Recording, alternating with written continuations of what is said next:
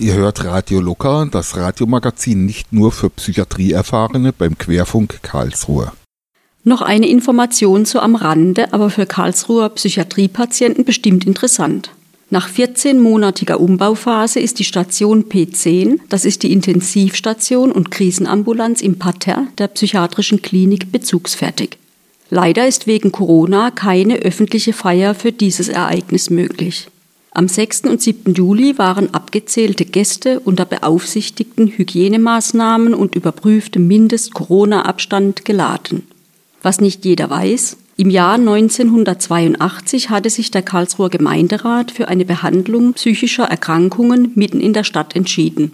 Deshalb befindet sich die Klinik für Psychiatrie und psychotherapeutische Medizin seit 1987 im Gebäude der ehemaligen Landesfrauenklinik in der Kaiserallee 10.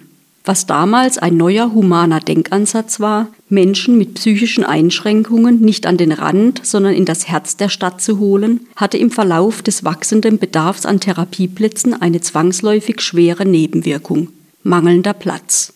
Die schon altmodisch wirkenden großen Stationen mit langen, schmalen Gängen und rechts und links aufgereihten Zimmertüren wirken tatsächlich wenig freundlich. Kaum eine Möglichkeit, sich bei Bedarf aus dem Weg zu gehen. Vielleicht kann sich der ein oder andere vorstellen, was diese Atmosphäre bei geschlossener Tür für einen Patienten bedeuten kann. Umso gespannter war ich dann bei der Führung dabei.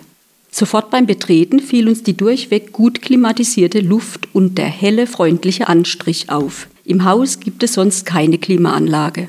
Der Chefarzt Professor Berner wies gleich zu Beginn darauf hin, dass das vorgegebene Sardinenformat des Baus, wie er es nannte, eine schwierige Herausforderung war, aber man das Beste mit vielen guten Ideen daraus gemacht habe.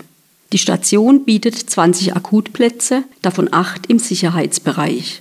Zur Erklärung, warum Sicherheitsbereich? Es gibt Patienten im Ausnahmezustand, in dem sie drohen, zum Beispiel sich selbst oder andere zu verletzen.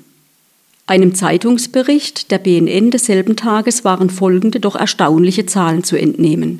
Jährlich kommt es zu 13.000 ambulanten Kontakten in der Klinik. Dazu kommen 4.000 Aufnahmen und davon wiederum laufen 1.300 über die nun neu gestaltete Intensivstation und Krisenambulanz. Während unserer Führung wurde noch an einzelnen Stellen geschraubt. Raucherzimmer gibt es nun im ganzen Haus nicht mehr. Auf der Intensivstation gibt es aber die Möglichkeit, Terrasse und Therapiegarten aufzusuchen und der Sicherheitsbereich hat auch ganz neu eine Möglichkeit bekommen, sich in geschütztem Rahmen sozusagen hinter dem Anwesen draußen zu bewegen. Zur Deeskalation kann der Patient zum Beispiel auch Musik in sein Zimmer einspielen und es wird die Möglichkeit geben, außer im Sicherheitsbereich das eigene Zimmer mal abzuschließen. Auch die Arbeitssituation für die Professionellen wurde verbessert und an nötige Fluchtwege gedacht.